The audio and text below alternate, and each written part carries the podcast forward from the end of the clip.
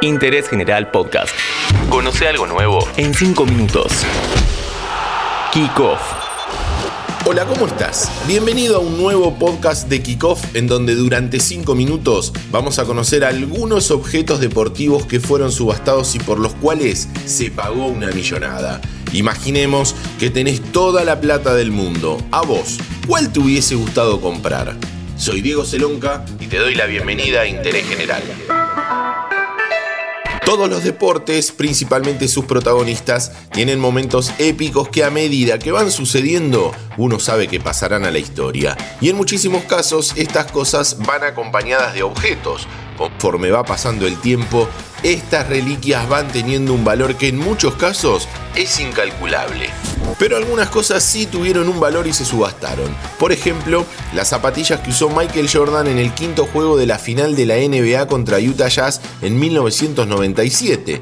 En principio, la trascendencia del partido gira en torno a ser una final, pero si viste la famosa serie o sos un amante del básquet, vas a saber de cuál hablamos. Fue el que Jordan sufrió una descompostura en la previa y lo jugó con fiebre y deshidratado, entre otros síntomas. Aprovecho para recomendarte el podcast de Fila 10 de Last Dance Radiografía de los 90, donde Mati Daneri habla sobre la misma. La actuación de Michael fue sublime, jugó 44 minutos y convirtió 38 puntos. Chicago ganó 90-88, se quedó con el quinto juego y se encaminó al título que conseguiría en el siguiente partido y sellaría la serie 4 a 2.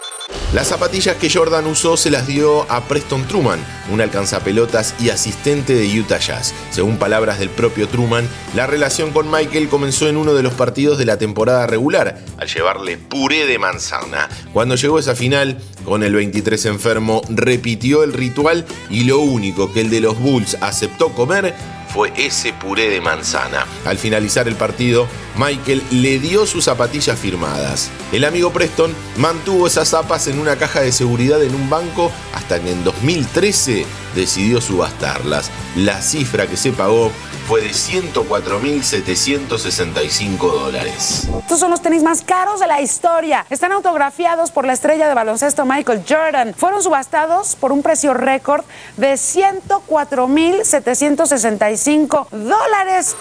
Siguiendo en la temática de los pies, vamos a hablar de otro objeto subastado que alcanzó una cifra descomunal. En este caso, a nosotros nos trae un recuerdo pésimo, feo, desagradable. Saca el centro, Goetze. Señoras y señores, gol de Alemania.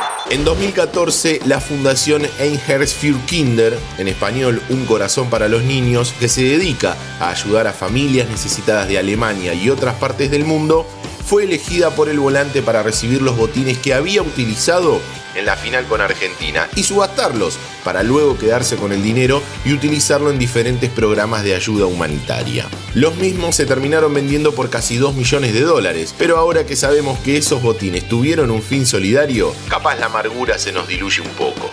Otros objetos importantes subastados en su momento tienen que ver con reglas y leyes. Por el reglamento de fútbol más viejo que se conoce, se pagó 1.160.000 dólares. Por el reglamento más antiguo de básquet, escrito en 1891, se desembolsó la cifra de 4.338.500 dólares. Y otro documento por el que se pagó una fortuna fue el manifiesto original para la fundación de los Juegos Olímpicos Modernos. El discurso escrito en 1892 por Pierre de Coubertin se vendió en 8.800.000 dólares. Antes de conocer el último ejemplo que involucra a un deportista argentino, te recuerdo que si te gustan nuestros podcasts podés seguir el canal de Interés General para tenernos todos los días en tu Spotify. Búscanos como Interés General Podcast, pones seguir y listo. Hasta el momento, y lo que se conoce públicamente, el objeto deportivo por el que más dinero se pagó fue un auto de Juan Manuel Fangio. El Mercedes-Benz con el que el Chueco obtuvo dos victorias en 1954 fue vendido en 29.650.000 dólares.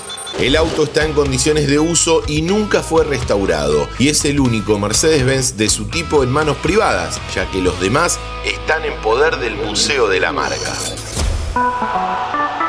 Seguí a Interés General en Spotify y escucha nuestros podcasts nuevos todos los días.